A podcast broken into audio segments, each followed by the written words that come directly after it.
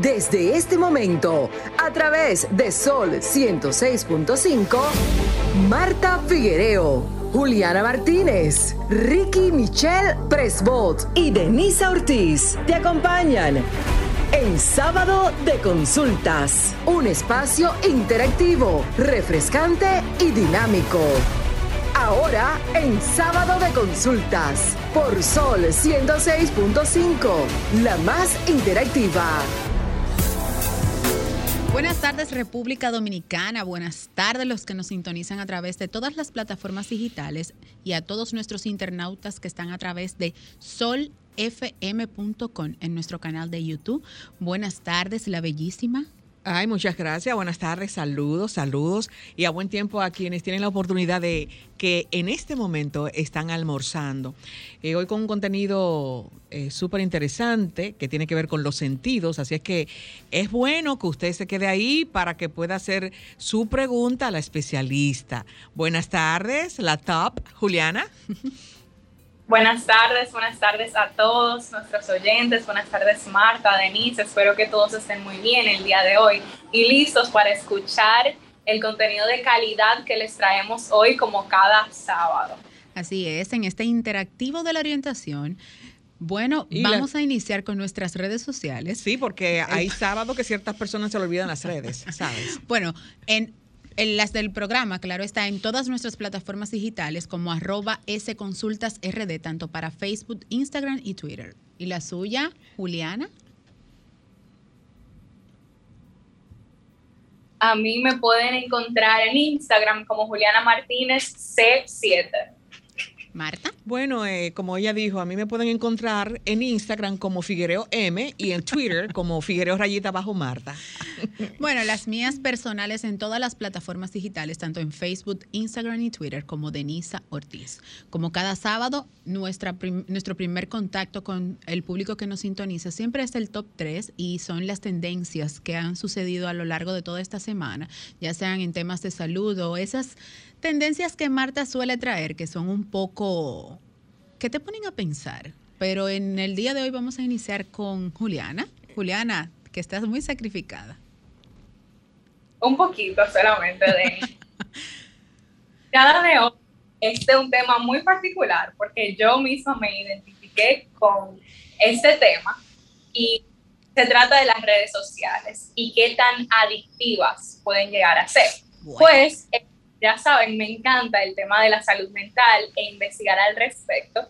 Y me he topado con las características de, tener una adicción, que son la pérdida de voluntad y la necesidad imperiosa de buscar esta sustancia, la búsqueda de alivio a través del consumo de esto, la incapacidad de abstenerte, dificultad para abstenerte de esto, el deseo de consumirlo constantemente y yo pensando, pues vinculé esto con el uso del teléfono y las redes sociales, que estas características son las que la mayoría de no solo los jóvenes, porque aquí no podemos encasillar solo a la juventud, sino la población en general, estamos muy acostumbrados a usar nuestros eh, aparatos tecnológicos de manera constante y a veces no identificamos que algunos de nosotros, o la mayoría me atrevería a decir, podríamos estar adictos al teléfono. Y las redes sociales son adictivas por un sinnúmero de razones. De hecho, están diseñadas de manera que promueven la repetición de su uso. Y alguna de las consecuencias de estar adictos a las redes sociales o al teléfono es el aislamiento social, cambios negativos en el estado de ánimo y problemas de atención y concentración. Y mi mirada, para concluirla, les invito a todos nuestros oyentes, y me incluyo también a mí misma, hacer un uso moderado de nuestros teléfonos, de nuestras redes sociales, practicar el autocontrol y participar en otras actividades que en lugar de restar a nuestra salud mental, eh, bueno, contribuyan a nuestro bienestar, porque si bien tienen un sinnúmero de beneficios en las redes sociales y la tecnología, también debemos usarlas de manera moderada. Muy interesante, muy interesante esa mirada. Hay personas que se le puede caer el niño y se asustan más si no encuentran el teléfono. Así es. Bueno, e incluso hay personas que se le olvida hasta comer por estar al pendiente de quienes vieron la publicidad, ya sea que hayan publicado un post o una historia en Instagram, y les preocupa más quiénes la ven o cuántos seguidores le han dado like a esa foto antes que comer. de hecho, de, de hecho, Denis, director científico de la Asociación Americana de Psicología, las regiones del cerebro que se activan al utilizar nuestras redes sociales son las mismas que se activan al consumir otras adicciones ilegales. O sea, es a tal nivel que, o sustancias ilegales, es a tal nivel que podemos eh, pues estar adictos a nuestros teléfonos sin saberlo. O sea, consciente. Así es, sustancias. Tú sabes que yo revisando, como dicen la gente, hurgando en papeles, me topé con, con algo que me hizo sentido. O sea, que lo encontré acorde con los tiempos que estamos viviendo, con muchas informaciones que hemos tenido eh, en el mundo. Pero me refiero específicamente ahora a donde yo vivo, mi mundo, la República Dominicana. Y es la avaricia. Eh, la avaricia viene de muchas formas.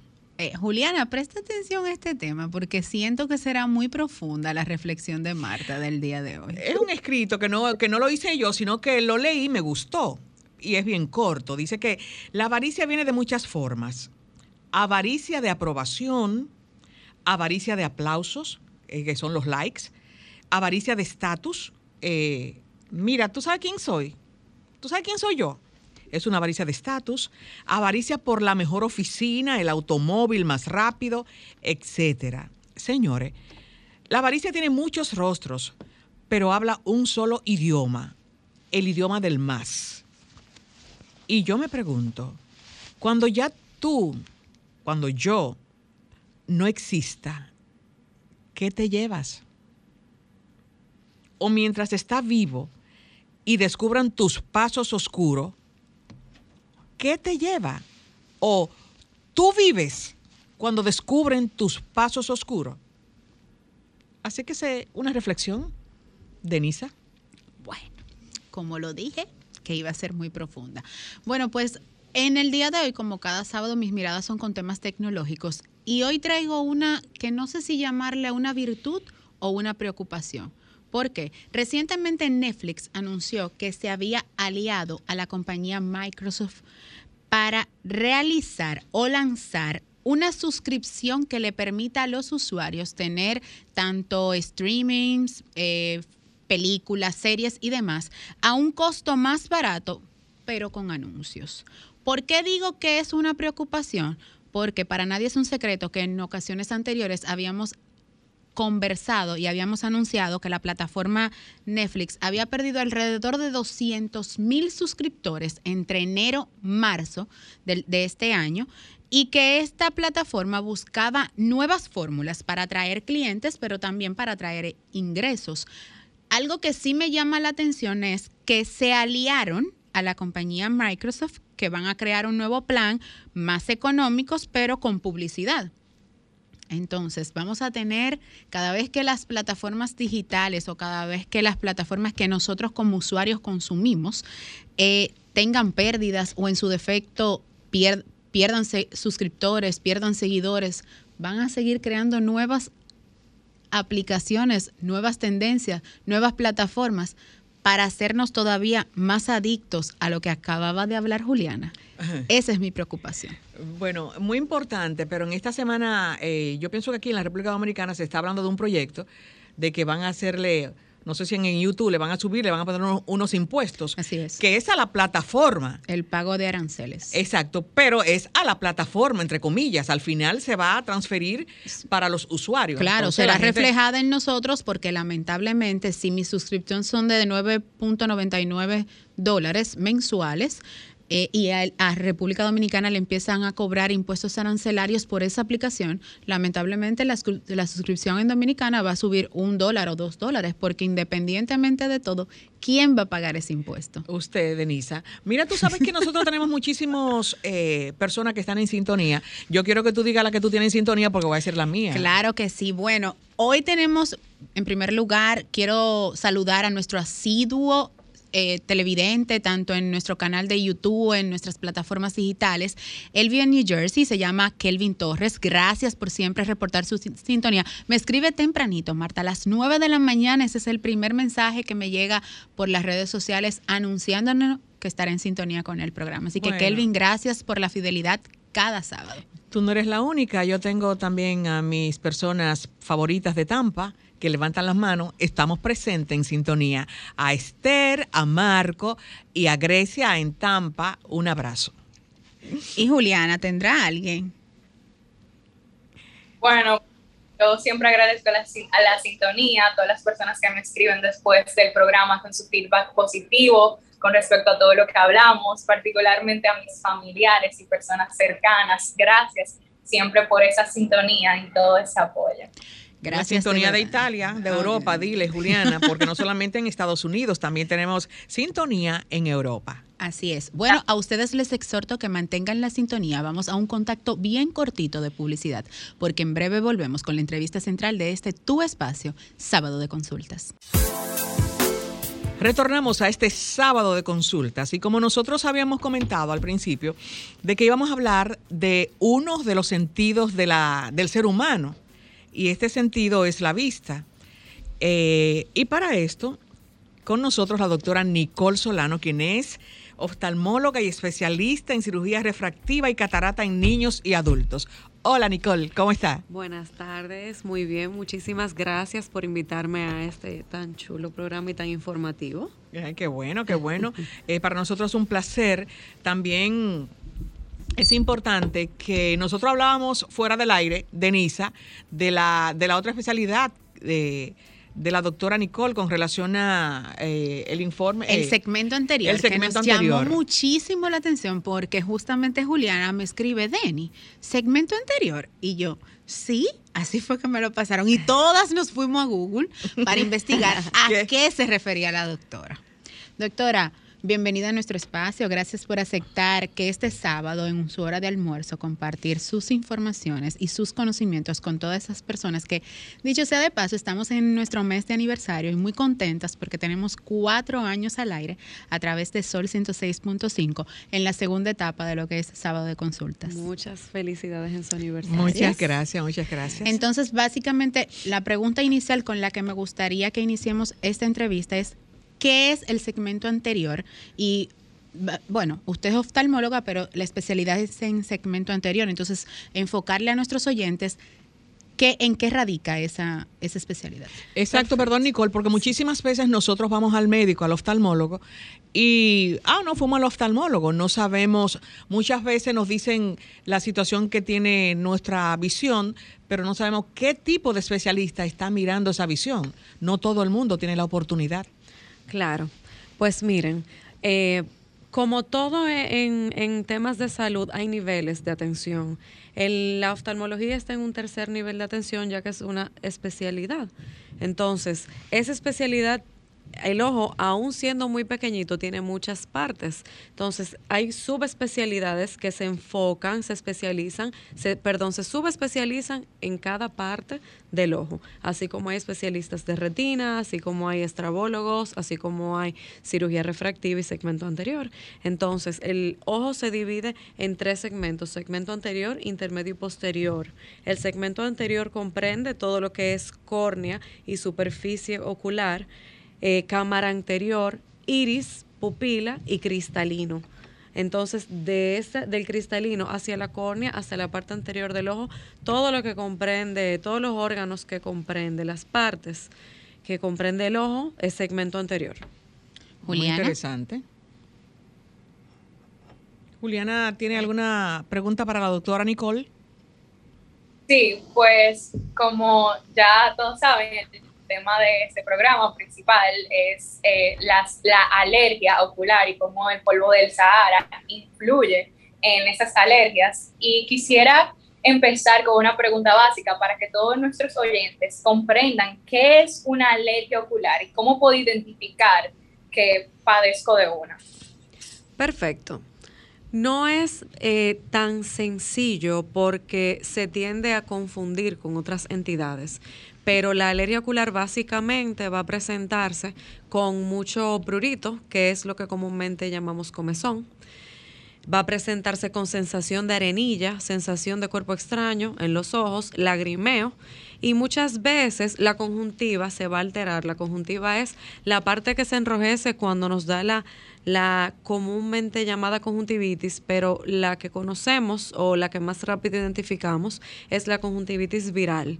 Está también la conjuntivitis alérgica y en el caso de la conjuntivitis alérgica no solo se va a presentar con un enrojecimiento generalizado, sino que se va a presentar con un abultamiento de la conjuntiva que se va a notar como un aspecto gelatinoso en la parte blanca del ojo. Así también podemos determinar que se trata de una conjuntivitis alérgica, aunque se podría confundir con un ojo seco moderado. Entonces, podemos ver ver, observar los síntomas, las, los síntomas y los signos que vamos a tener. Pero ahora con la presencia del polvo del Sahara sobre nosotros, en nuestro ambiente, sí van a ser muy comunes las alergias oculares y las alergias sistémicas. Nicole, ¿cómo se examina eh, el segmento anterior del ojo? Bueno, el segmento anterior del ojo se examina eh, bajo eh, con un procedimiento, perdón, llamado biomicroscopía eh, se, examina, se examina en la lámpara de hendidura, que es la herramienta que tenemos los oftalmólogos para poder ver de una manera amplia todas las estructuras que comprenden el ojo. Nos ayudamos de varios accesorios, pero debe de ser con una lámpara de hendidura para poder eh, evaluar correctamente cada estructura. Doctora, eh, con la pregunta de Juliana, usted hablaba de que el ojo tiende a tener un abultamiento en la parte se llama inferior, ¿verdad? Del ojo, que es la parte de acá adelante, lo que comúnmente conocemos como el lagrimal. Puede alterarse el lagrimal, pero lo que se altera en la gran mayoría de veces es la conjuntiva, que es donde tenemos las células que responden a la agresión de los alergenos. Ok, entonces, como paciente, porque hay una, me enteré esta semana, que hay una conjuntivitis que es alérgica. Correcto. Y hay alergias oculares por temas del polvo de Sahara. Correcto. Yo como paciente, ¿cómo puedo identificar a primera vista o a primera impresión que tengo una conjuntivitis alérgica o que tengo una alergia ocular por polvo de Sahara? Bueno, enrojecimiento es lo primero que vamos a ver. En cuanto a signos, enrojecimiento, lagrimeo. Síntomas, sensación de cuerpo extraño, o sea, sensación de areneo y lagrimeo. Básicamente esas cuatro cosas nos van a indicar que tenemos una alergia ocular. En el caso de, esto, lo del polvo de Sahara, de Sahara perdón, que ha estado eh, presente y en las últimas semanas ha sido algo eh, trascendental, yo diría. Exactamente. La cantidad de personas en la consulta con relación a esto es muy significativa. Por supuesto, por supuesto. ¿Y qué tipo de tratamiento entonces, cuando se le determina si realmente es eh, esa afección es por el polvo de Sahara? ¿Qué tipo de tratamiento debe mantener esa persona, tanto adulto como niño? Primero las medidas. Antes de llegar al oftalmólogo. Las medidas son las siguientes. Lavar la cara frecuentemente. Colocar compresas bien frías. Eso va a ayudar mucho con el cuadro alérgico, la temperatura Colocar lentes si los utiliza, si los tiene, ya sea de solo, ya sean recetados, porque esto va a fungir como un método de barrera para que los alergenos no tengan tanto contacto con la superficie ocular. Aparte de eso, colirios lubricantes, que en caso de que ya este polvo haya tenido contacto con la superficie ocular, va a lavar la superficie ocular y los va a arrastrar con la lágrima. Entonces ya al momento de que esas medidas no nos estén dando resultados, también uno se puede ayudar de un antialérgico sistémico que utilice con frecuencia en los niños, obviamente, eh, indicado por su pediatra tanto el medicamento como la dosis. Pero en el momento en que ya esas medidas no nos funcionan, lo ideal es ir al oftalmólogo. ¿Por qué ir al oftalmólogo? Porque primero tenemos que tener mucho cuidado con las gotas que colocamos. Eso, eso era una pregunta eh, un poco, porque hay personas, no, yo tengo esta gota, póntela. No, incorrecto. Juliana, ¿tiene una inquietud para la doctora? Sí, de hecho quisiera saber si una alergia ocular la puede padecer cualquier persona o algunas son más susceptibles que otras a padecerla, sea por genética o cualquier otro factor biológico. Bueno, sí, las alergias eh, generalmente se presentan con más frecuencia en los pacientes atópicos. en los pacientes atópicos que tienden a ser más sensibles a todo, todo, todo lo que nos produciría una alergia a los pacientes que no lo somos. Pero en, en, este caso del polvo del Sahara, como todos estamos expuestos, está en el aire, lo respiramos, está sobre nuestra piel y toda la superficie de nuestro cuerpo, entonces fácilmente cualquiera de nosotros puede ser víctima de, de un episodio de alergia tanto sistémica como ocular. Bueno, es tiempo de que te sumes a esta conversación con nuestra especialista del día de hoy, la doctora Nicole Solano. Así que adelante, Franklin. Comunícate 809-540-1065. 1-833-610-1065 desde los Estados Unidos. Sol 106.5, la más interactiva. Bueno, doctora, a través de nuestra consulta de WhatsApp nos preguntan para usted si es frecuente que una persona que use lentes tenga más alergia que una persona que no use lentes con el tema del polvo de Sahara. Debe de ser todo lo contrario, debe de ser que la persona que utiliza lentes, lentes permanentes, no tenga tantas alergias como una persona que no usa lentes recetados. ¿Por qué? Porque como expliqué anteriormente, los lentes nos ayudan como método de barrera a que el, lo que provoca la alergia no llegue en un 100% a, a contactar nuestra superficie ocular, pero es simplemente porque funge como una barrera. No está relacionado a cómo funciona el lente ni está relacionado a la vista eh, directamente. En el caso, doctora, aparte del polvo de Sahara, eh, hemos vivido unos años eh, tensos con, con, el COVID, que aún no se va, que se multiplican los poderes en cada etapa. Este, ¿Cómo ha afectado el COVID a la visión? Bueno, de manera muy importante, porque es que el, el aislamiento, la virtualidad, estar todo el tiempo en la casa ha afectado tanto a adultos como niños y adolescentes que se acabó, porque el uso de las redes sociales ha aumentado. Entonces, tanto utilizar la visión cercana promueve la miopía.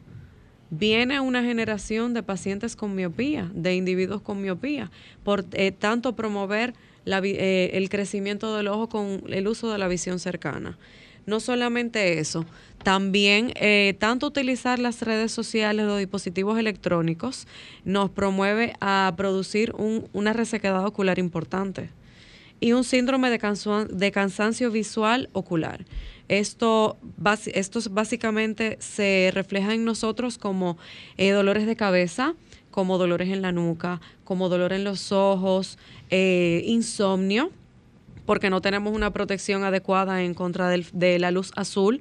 Todos los dispositivos electrónicos tienen la posibilidad, tienen la opción de bloquear la luz azul a una hora determinada y debe de ser así, porque eso influye en nuestro ciclo circadiano y eso hace que nuestro cuerpo no entienda a qué hora y que debe de descansar. Junto con eso, con, relación a, la afección, ya, una persona que tuvo un COVID bien fuerte, una afectación de, de esta enfermedad, eh, sin quitando la virtualidad, también ha afectado significativamente la visión.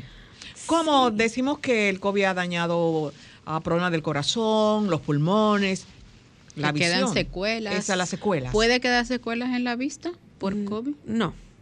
No, actualmente sí se ha visto conjuntivitis relacionada al virus del COVID, pero no se ha determinado todavía ninguna secuela permanente secundario al virus. Ok. Tenemos a Juliana. Juliana. Sí, eh, doctora, yo quisiera que usted nos explique qué es la película lagrimal y hasta qué niveles está capaz de proteger nuestros ojos del polvo del Sahara o de la luz del teléfono, de todos estos factores que pueden ser para nuestra vista. La película lagrimal es lo que comúnmente llamamos la lágrima. La película lagrimal es el nombre científico de la misma. Pero qué fino se escucha. Sí, ¿verdad que sí? Película, ya yo pensaba, o sea, yo me estaba yo estaba en Netflix. Sí, no, yo, dije, buscarla. Yo dije, "Wow, eso tiene que ser algo que protege la retina, el lagrimal, la lágrima." Es la lágrima. Lo que pasa es que la lágrima tiene varias capas, así de sencillita como la vemos. Tiene varias capas, cada capa tiene su función.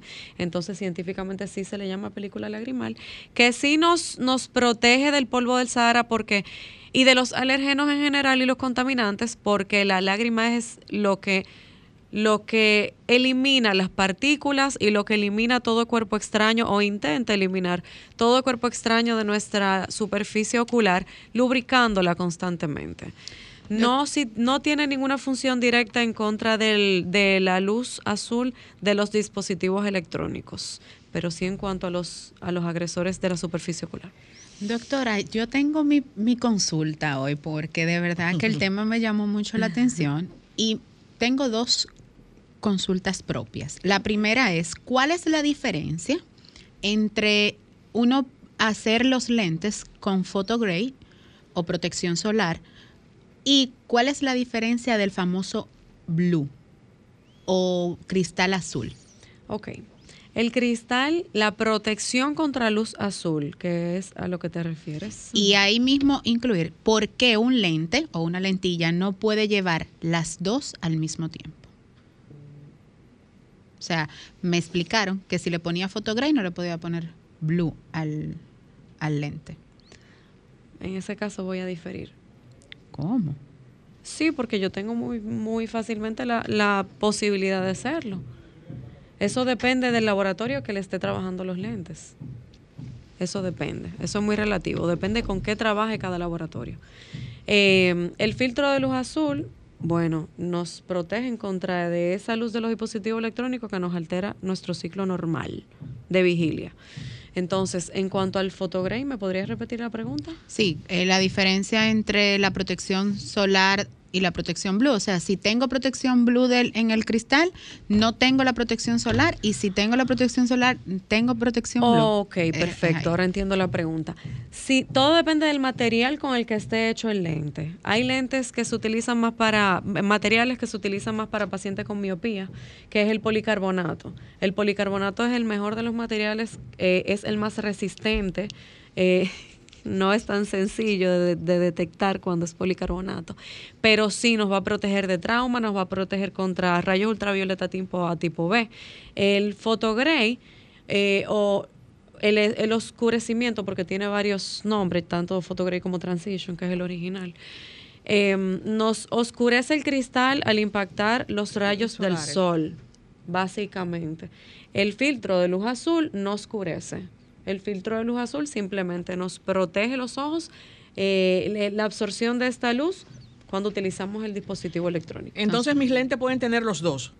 Por supuesto, ¿por qué no? Entonces ahí mismo mi segunda consulta, porque hoy se cambió. consultorio, hoy se cambió todo. Hoy no es la consulta de Marta, hoy es la consulta de Denise. Entonces, cuando a un paciente usted le dice que tiene que ponerle eh, ¿cómo se llama lo que? wow, se me fue el término. Photogray Transition. No. ¿Filtro de luz azul? No, es la, lo que antirreflejo. Antirreflejo. Mucha gente, usted va a la óptica y le dice, ¿usted desea el antirreflejo? Sí, póngaselo, pero no sabemos lo que es el antirreflejo. Entonces, ¿qué es el antirreflejo en el lente? El antirreflejo es un recubrimiento que se hace al lente para que cuando la luz choque en el lente se enfoque en sus ojos de mejor manera. Más nada. Y eso entonces entraría dentro de lo que es la protección en el segmento anterior del ojo, ¿verdad? No necesariamente protección, sino ayuda a que se enfoquen los rayos mejor y eso promueve una mejor imagen, una imagen de mayor calidad. Además de que cuando nos tiran una foto, utilizamos lentes, queremos que se vean nuestros ojos, no que se vea el flash. Eso ah, nos ayuda también. Muy lindo. Doctora, los problemas oculares más comunes, ¿cuáles son? Y cómo se pueden resolver, si tienen, cuáles son los más eh, peligrosos que tú puedas perder la vista en el transcurso de los años. Bueno, dentro los más peligrosos son tres. Primero los traumas, que tienen un efecto inmediato porque es un trauma por su naturaleza. Segundo, dos enfermedades que son enfermedades terminales en los ojos, diabetes, glaucoma. Son terribles acaban con la vista de manera irreversible de manera irreversible. El daño que eh, la vista que se pierde por glaucoma o por una diabetes ocular, o dígase una retinopatía diabética, que es el nombre real, no se recupera. no se recupera ya cuando ha avanzado, es muy difícil desprendimientos de retina, ya sea traumático o sea secundario a una diabetes. Esos son los Pueden más perder la visión, doctora. correcto, claro que sí, de manera de manera, perdón, irreversible.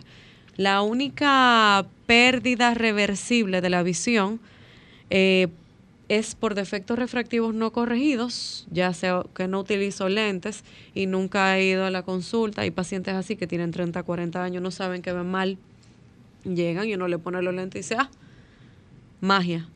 Yo no Wow, sabía que veía hoy. tan mal. Y ese color es así de azul. Oh. Exactamente. Wow, me pasó, me pasó cuando usé mi primer lente porque yo pensaba que yo estaba, que veía normal. Cuando fui a, la, a, a mi especialista que me ponen el primer lente y yo uso por primera vez mi lente, yo recuerdo que estaba en el trabajo y yo dije, wow, pero eso yo lo veía marrón y es rojo vino. Exacto. Juliana, adelante con tu inquietud. Sí, ya que la doctora habla de enfermedades para la vista que traen un deterioro o un daño a los ojos que es irreversible, quisiera saber qué tan cierto es que hay diferentes cosas que podríamos hacer para mejorar nuestra visión, dígase eh, llevar una alimentación en específico, eh, crear un hábito saludable de, de sueño, o sea, hay cosas que podemos hacer para mejorar nuestra visión. Claro que sí. Se llama higiene visual. Una, una dieta balanceada es lo primero. A nivel generalizado, es lo primero. Lo segundo, la, la cantidad de tiempo que pasamos con estos artefactos. Hay una ley que se llama Ley 20-20-20. Por cada 20 minutos utilizando dispositivos electrónicos, tomamos 20 segundos para mirar a 20 pies. Eso va a hacer que el efecto, que el esfuerzo que hacemos utilizando la visión cercana se relaje y eso va a evitar un síndrome de cansancio visual informático. Eh, aparte de eso, utilizar colirios lubricantes. Necesitamos utilizar de manera regular colirios lubricantes, porque la superficie ocular, junto con la película lagrimal de la que hablábamos, nos va a permitir tener una vista de calidad.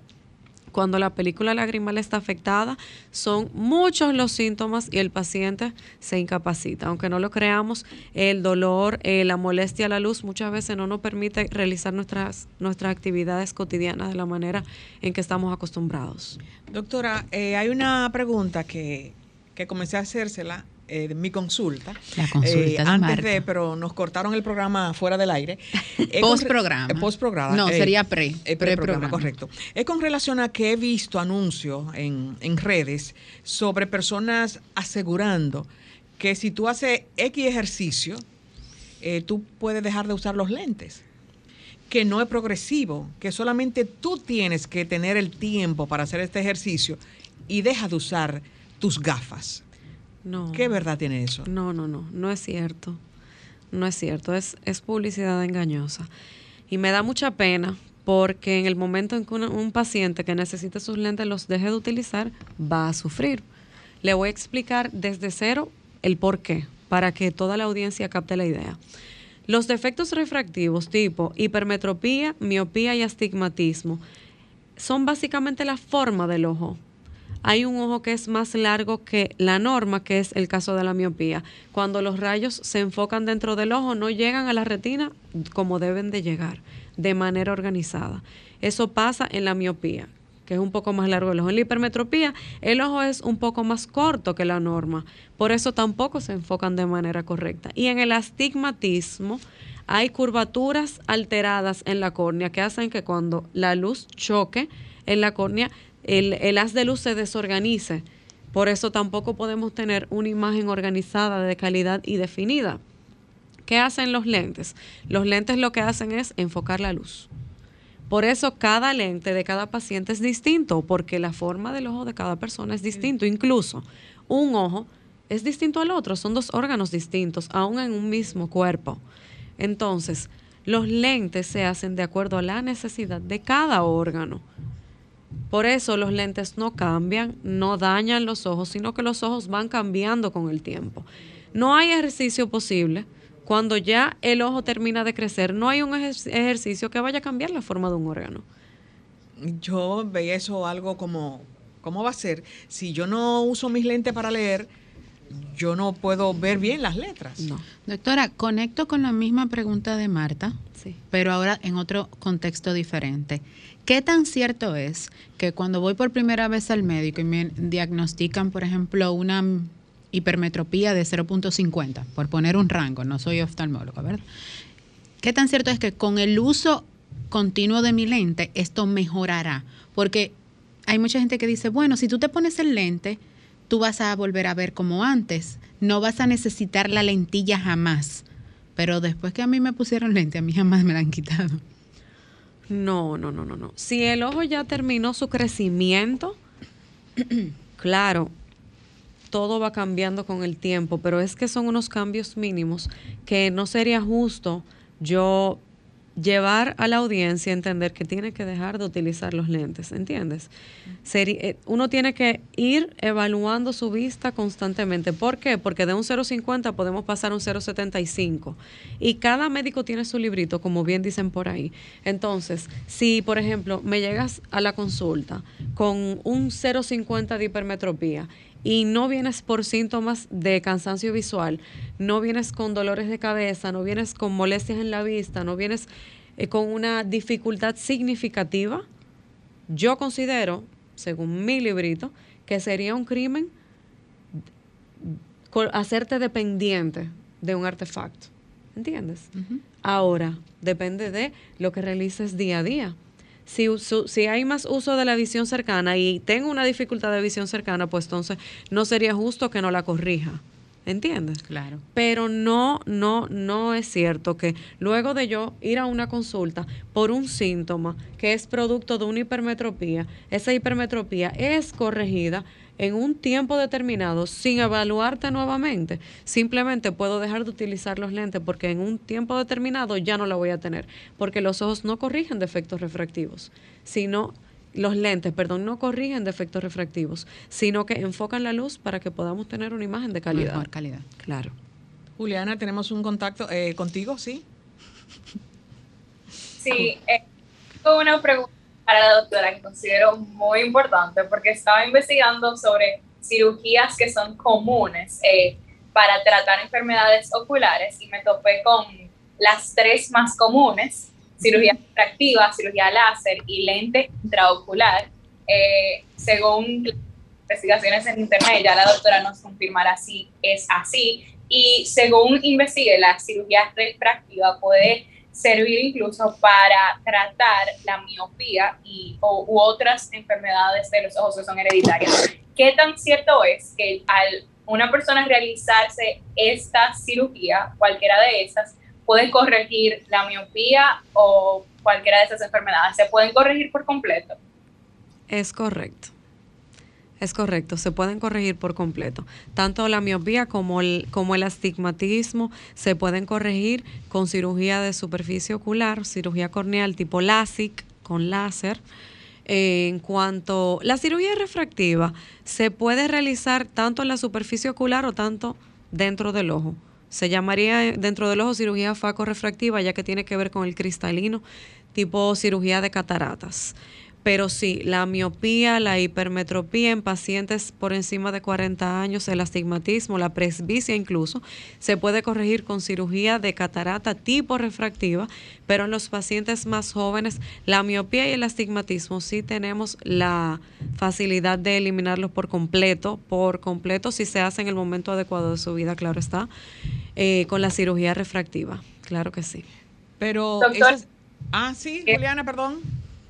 ¿Cuáles son los riesgos que corremos? O sea, ¿hay algún riesgo que se podamos estar tomando al realizar esas operaciones? Doctora, ¿nos va a permitir tomar este contacto y unimos las dos preguntas? Por supuesto. Buenas tardes, ¿quién nos habla y desde dónde? Habla Manuel Ortiz. Es para preguntarle que yo sufro de retinitis pigmentosa. Y he ido perdiendo la, la visión y ya no veo del ojo derecho y el izquierdo nomás me queda un poco. ¿Qué se puede hacer? Gracias por su, por su llamada y su inquietud. Ok, voy primero con la primera pregunta, Ok. ¿de acuerdo? Eh, la primera pregunta era sobre la cirugía refractiva. Sí, y si tiene algún riesgo. ¿Algún Sí, riesgo? ¿Verdad, todas Juliana? las cirugías tienen riesgos, pero en el caso de la oftalmología la ciru- la- los riesgos son mínimos. Son cirugías muy seguras y si el paciente utiliza sus antibióticos y sus antiinflamatorios de la manera en que son indicados, no debe de haber ninguna complicación. Ninguna. En cuanto a la retinitis pigmentosa, eh, es un cuadro bastante triste porque es un cuadro que, como bien lo dice su nombre, es en la retina. La retina es un tejido nervioso, es como el cerebro, una vez se afecta es muy difícil tratarlo, por eso los cambios son, tienden a ser irreversibles. Ah, todavía hay muchos estudios, hay muchas pruebas que se están haciendo, pero hasta el día de hoy no hay una solución a mano para la retinitis pigmentosa. Es un cuadro donde se va perdiendo la visión progresivamente. eh, en los espacios oscuros el paciente tiene muchas limitaciones. Eh, pero ahora mismo los retinólogos, hasta donde sé, porque no es mi área, no tienen una solución a mano, lamentablemente. Esa Progresivo. condición eh, parece a lo, o es más difícil que el glaucoma. Y en el sentido del glaucoma, que hemos tenido algunos médicos o hemos oído que hay que darle seguimiento a los familiares de pacientes con glaucoma. Lo de la rinitis, Retinitis. retinitis también. Sí, lo de la retinitis sí. Hay que siempre evaluar los A los familiares. familiares. Claro que sí, con el glaucoma también. La diferencia, eh, primero, es que son en partes del ojo distintas. En el glaucoma lo que se va lesionando es el nervio óptico. En la retinitis pigmentosa es la retina. Entonces, ¿qué pasa con estas dos entidades? Lo que la función del oftalmólogo en el glaucoma es captarla a tiempo, es lo más importante, para que primero va a sonar un poco chocante, pero se trata de ver de la manera más optimista posible, que llegue primero la muerte antes que la ceguera al paciente. Eso quiere decir que podamos preservar, aunque sea una mínima cantidad de visión al paciente, que le permita continuar con su vida y no depender de un tercero. En cuanto a la retinitis, al no tener ningún tratamiento, no hay mucho que se pueda hacer. Sí se le da su seguimiento, pero no hay mucho que se pueda hacer. En cuanto al glaucoma, si es detectado a tiempo y el nervio óptico no ha sido lesionado de una manera importante, entonces sí tenemos medicamentos que bajan la presión, sí tenemos cirugías que no curan, pero si, hay un paciente que con los colirios hipotensores, o sea, que bajan la presión de los ojos, no se maneja, sí tenemos cirugías filtrantes y muchos tipos de cirugía que nos ayudan a moderar la presión intraocular. Y eso nos ayuda a preservar las células, las fibras, las capas que nos ayudan con la visión. Doctora, hay una duda que siempre tuve porque cuando éramos más pequeños, los abuelitos nos decían, come zanahoria, que si tú comes zanahoria nunca vas a sufrir de la, de la visión. Yo me comí toda la zanahoria del mundo a propósito de eso. vitamina A. Pero soy hoy paciente de miope. Entonces, ¿qué tan cierto es que la zanahoria evite el uso de lentes? No, es un suplemento que nos ayuda más a la retina que otra cosa.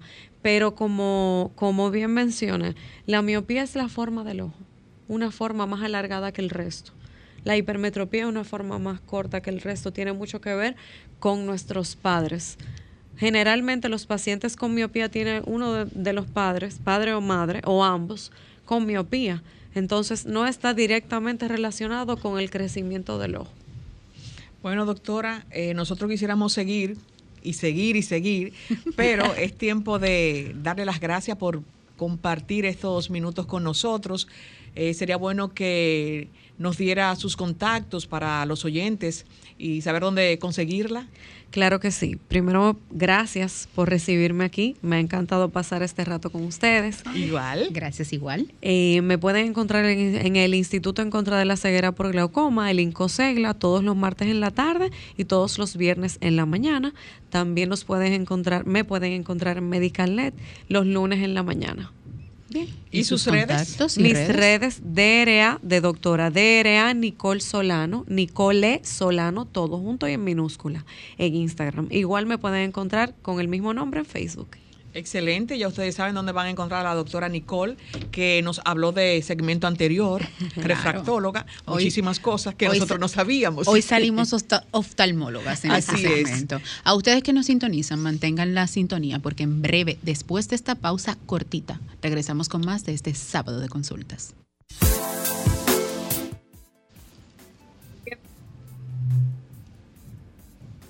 Juliana. Sí. Ahora sí. a todos de consulta. Pausa. ¿Se oye cortado? Se escucha cortado. Ahora con nuestra consulta de pronósticos. ¿Me escuchan? Ahora sí. Eh, sí, excelente, ahora como, como decía Marta, ¿cómo anda el clima? bueno, tal como abordamos al inicio del programa, durante toda esta semana tuvimos la incidencia de lo que es el polvo de Sahara en una máxima expresión, en una concentración muy masiva, como explicaba la doctora, provocando muchísimas alergias para todas aquellas personas que sufren de algún padecimiento como rinitis, asma y que son propios de las alergias. Pero les cuento que durante este fin de semana vamos a tener algunas lluvias débiles llamó mucho la atención porque a pesar de que teníamos polvo de Sahara, sí, tendremos algunas lluvias que serán débiles y pasajeras en moderadas ocasiones, posiblemente en algunos casos ráfagas de vientos, en otros casos posibles tronadas. Se espera sobre todo para la parte suroeste sureste, noreste y la cordillera central. Como siempre digo, mi amado Cibao, que siempre está el verdor cuando uno va hacia esa parte, hacia esa región de nuestro país. Las temperaturas pero estarán... mi amado sur también tiene verdor. Verdor, pero muy diminuto. No, mi amor. Cuando usted va camino para Barahona. A mi padre que me, está en sintonía, papi, tú sabes que te amo, te quiero, te adoro, pero el sur no es tan verdoso como el Cibao. Pero no hay unos mangos como el sur. Ok, Marte sureña, señores. Marte. Yo apoyo a Marta de que el sur también tiene sus encantos. Exacto. Yo soy Azuana. Ok. Bueno, las temperaturas en, este intervalo de la semana estarán oscilando, la máxima entre 32 y 35 grados y la mínima entre 23 y 25 grados. No siempre sin recordarles a nuestros usuarios que deben consumir preferiblemente líquido, en su mayoría agua, escucharon, agua, y ahora incluir dentro de nuestra protección solar, porque recuerden que estamos en verano, no exponernos al sol en el horario entre 9 de la mañana a 4 de la tarde sin la debida protección solar e incluir ahora dentro de nuestro paquetito esas gotitas oftalmológicas que sean lubricantes para nuestros ojos que nos ayudarían a contrarrestar un poquito lo que es el polvo del Sahara y las alergias. Así anda el clima en sábado de consultas. Ahora, en sábado de consultas, consulta de entretenimiento. Un año más en tu vida. Bueno, pues esta tarde este segmento se lo quiero dedicar a mi amada, adorada y querida Lía Durán, que está en sintonía con nosotros, pero que al mismo tiempo está radicada en Estados Unidos. Feliz cumpleaños, mi querida Lía, larga vida en salud. Y aquí en Dominicana también a mi querido y adorado Darío Bobonagua. Muchísimas felicidades y que sea el inicio de muchos años llenos y cargados de salud y bendiciones para ustedes. Ah, feliz cumpleaños. Pero Marta, hoy es sábado 16 de julio. Pero hay un concierto. Así es. el país está a la espera de las 8 de la noche que estará realizándose el concierto de, bueno, el Alfa. El Alfa estará eh, hoy en su concierto en el Estadio Olímpico, justo a las 8 de la noche estará La leyenda del Dembow, fue así titulado el concierto. Así que todos los caminos conducirán allá. ¿Qué tal veremos? Hay muchas expectativas, muchos artistas internacionales que estarán en este concierto. Ya lo veremos ahí, Marta. ¿Y usted irá con sus tenis al concierto del Alfa? Eh, ese no es mi, eh, ¿cómo se dice? Su eh, target. mi target. Ok. pero espero que le vaya bien, que vaya mucha gente y, y que todos se porten bien y que y que gocen, que disfruten realmente. No sé si diría que vayan con mascarilla, porque como había dicho al comienzo del programa, el COVID eh, renueva sus fuerzas. Así es. Entonces, bueno, protección protección. Pero para los que no van al concierto del Alfa, eh, se quedan en casa o quieren visitar al cine, les cuento que la cartelera dominicana trae durante este fin de semana, todo lo que es la semana del 14 al 20, una serie de películas que pueden ver hasta en familia. El que desee ir con su familia al cine puede visitar y visualizar Minions, que ya está en la cartelera dominicana. Ah, con los niños. Sí, con los bebecitos, con los más lindos de la casa. Y como hay muchos que nos gusta cantar, ponemos nuestro karaoke en nuestra casa y también disfrutamos. Pero los que son amantes de la ficción pueden ver Thor también, que está en la cartelera dominicana. El que no vaya al cine y el que desee quedarse en casa puede disfrutar de un karaoke, como bien dice Marta, o en su defecto, habilitar una de esas aplicaciones para películas y series que gracias a Franklin en la tarde de hoy no le podré dar las recomendaciones de Netflix, pero el próximo sábado, en otra entrega de sábado de consultas, nosotros estaremos emitiendo cuáles son esas series, películas que puedo recomendarles. Así que... Juliana, pasa feliz fin de semana, Denisa y todos ustedes. Muchas gracias por su sintonía.